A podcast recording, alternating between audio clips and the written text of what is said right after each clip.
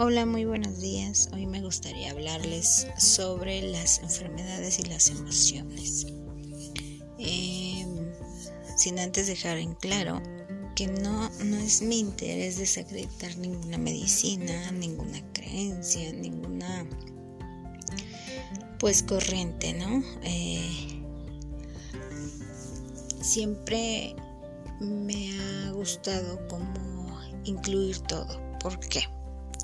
Porque somos un todo, no solamente somos cuerpo, no solamente somos mente, no solamente somos espiritualidad, somos un todo. Estamos formados por un todo.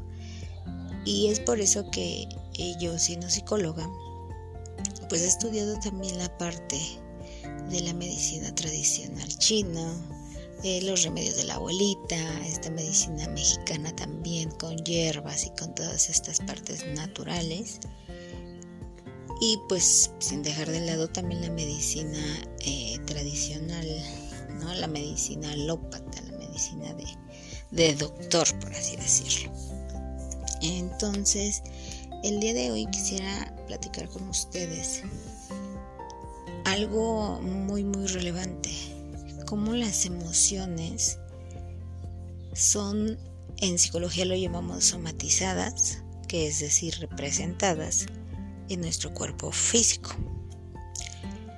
Si nosotros presentamos dolor de cabeza, dolor de pies, eh, los riñones ya están funcionando mal, la pulmonía está, la los pulmones están mal, eh, toda esta parte del hígado, por ejemplo, también la vesícula ya, ya empieza a tener síntomas como dolores, como inflamación, como piedras, o sea, toda esta parte ya física, que es por lo que recurrimos normalmente al doctor, es porque hay detrás de ello una emoción, una emoción que no queremos aceptar, no queremos ni siquiera ver y por lo consiguiente no la queremos sentir. Eh, cuando vamos al doctor, el doctor nos da medicamento para que se trate este síntoma el síntoma entiéndase como enfermedad física, ¿no?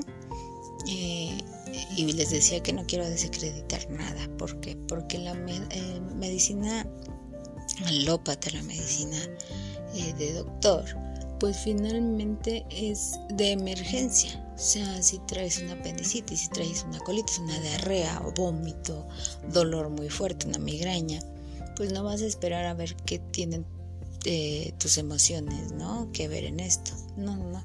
Tienes que ir rápidamente al doctor para que él te trate el síntoma y pues no vaya a pasar algo más grave como una muerte, ¿no? O en otro, desencadena en otra, en otra enfermedad mucho más grave. A veces las secuelas son muy altas y no se atienden a tiempo. Por eso les decía, no quiero desacreditar nada. Eh, en esta parte una vez que ya fuimos al doctor, que ya nos dio nuestras medicinas, inyecciones, pastillas, grajeas, jarabes, toda, toda, toda esta parte, entran las medicinas alternativas.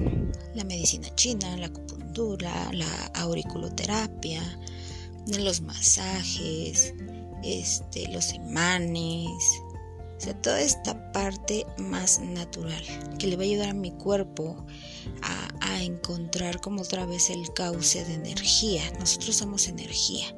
Y cuando la energía se bloquea por lo regular por una emoción que no queremos sentir, este, es como cuando va un río corriendo, ¿no?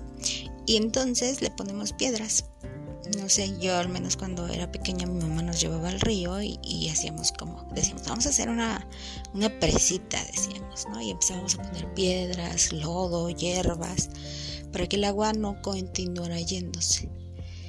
Y entonces empezábamos a hacer una posita, una lagunita, y el río eh, después de esa posita pues corría mucho, muy despacio. O sea, nosotros como que captábamos todo el agua y sí, sí va eh, corriendo todavía, pero muy lentamente, ¿no? Entonces, así es nuestro cuerpo. Nuestro cuerpo es energía.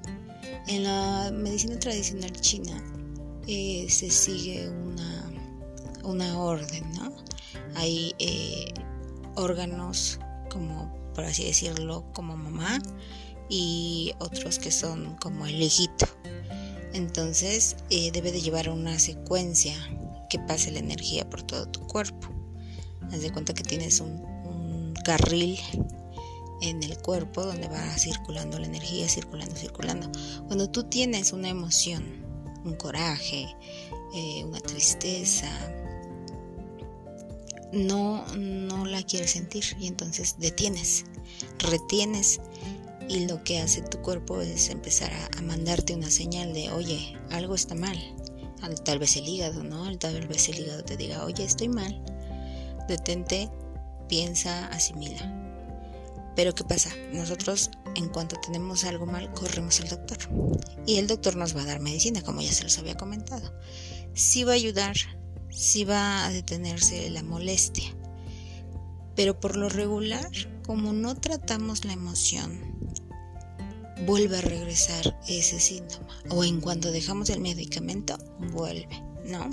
Y por lo regular también pasa que, que te dice el doctor, son siete días de tratamiento y tú nomás tres y ya te sientes mejor y lo dejas. Y hasta tienes como tu, guardadito ahí de medicinas, porque ya sabes que si empiezas a sentir un síntoma, vas y te la tomas sin ir al doctor. O sea, fíjense hasta dónde llegamos, ¿no? Y entonces, eh, pero nunca nos ponemos a pensar qué generó esta enfermedad. Muchas veces decimos, no, el sol.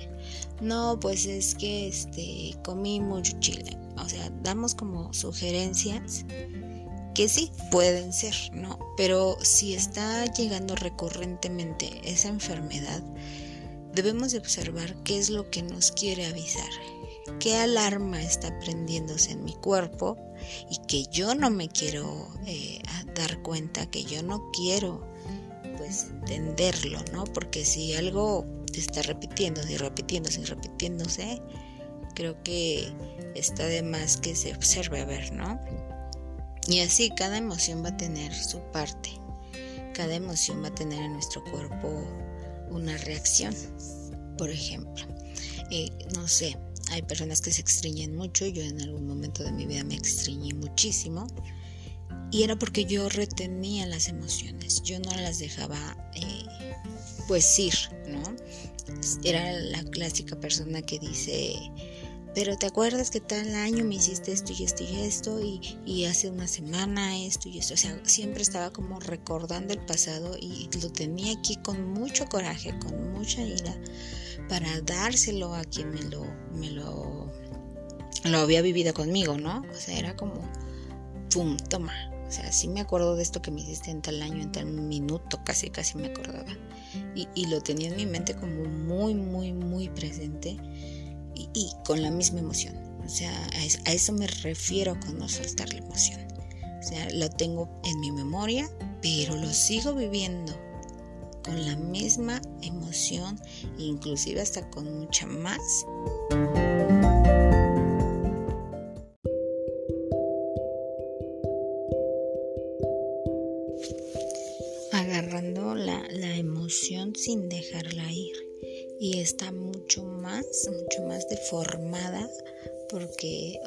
Piensen esto, nuestras emociones, nuestro cerebro, nuestro cuerpo está hecho para que las emociones nos duren máximo así como que ya, o sea, ya, ya estamos excediendo 10 minutos.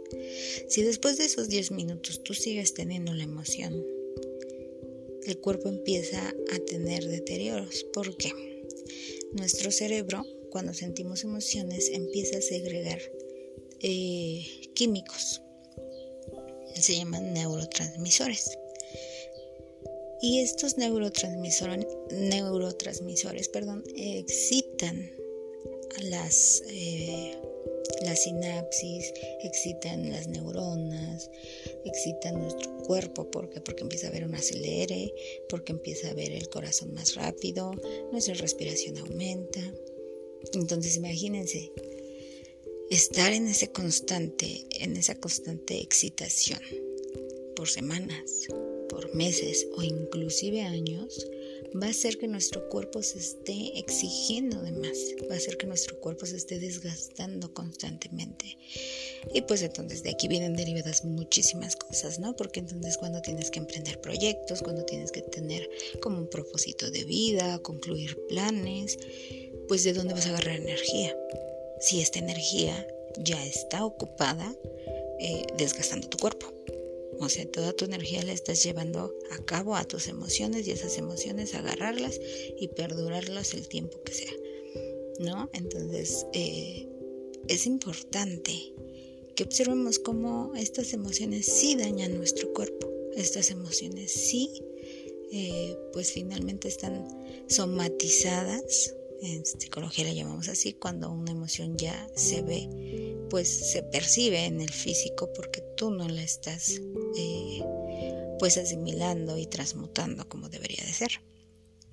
En otro episodio podríamos hablar de qué enfermedad específica habla, por ejemplo, de la tristeza, o qué parte del cuerpo habla de la tristeza, qué parte del cuerpo habla de la ira, qué parte de la, eh, del cuerpo habla del miedo, y todas estas emociones, cómo se van eh, formando y llegan a un punto de enfermar a nuestro cuerpo, ¿vale? Entonces espero les haya gustado, es, el primer episodio que vamos, vamos a hacer y, y pues espero al menos cada lunes y viernes estar como haciendo estos, estos podcasts para llegar a más personas. Soy licenciada en psicología, acupunturista y me gusta, me gusta mi trabajo y una función o una, un propósito de mi carrera pues es ayudar a las personas y llegar a la más población que se pueda. Entonces les agradezco mucho, espero les haya gustado y nos vemos el siguiente viernes. Bye, lindo día.